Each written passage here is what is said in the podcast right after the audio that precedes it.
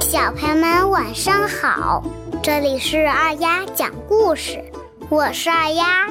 今天我给大家带来了一个俄罗斯的寓言故事，它的作者是克雷洛夫，是十八世纪俄国最杰出的寓言作家。杰米扬和好朋友福卡住的不远。有一天，杰米羊做了一大锅汤，他便邀请好朋友福卡前来品尝。他们兴高采烈地在家里边喝汤边聊天。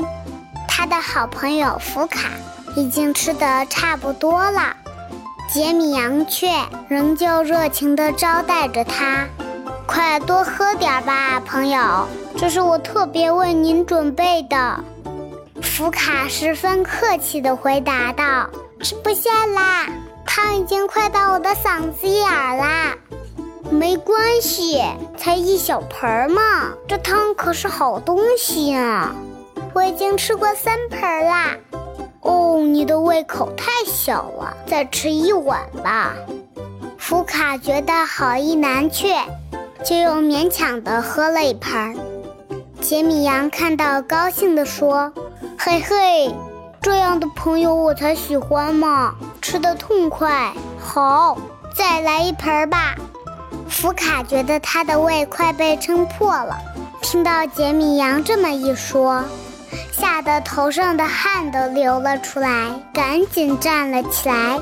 拿起帽子、腰带和手杖，告别杰米扬，急匆匆地跑回家去了。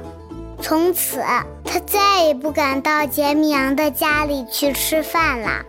再好的东西，如果不加节制地强加于人，也会让人生厌。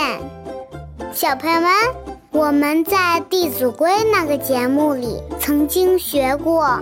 将家人先问己，己不欲，即速已。说的是自己要不愿意去做的事，就不要让别人去做。这个故事告诉我们另外一个方面：自己愿意做的事，别人不愿意做，也不要强加于别人。所以，小朋友们。我们平常做人处事要尊重别人的意愿和想法，大家在一起就不会有压力，朋友就会喜欢和我们一起玩，我们也会有一个良好的人际关系，也会成为一个深受大家欢迎的人。好啦，今天就到这里，我是二丫，我们明天见，拜拜。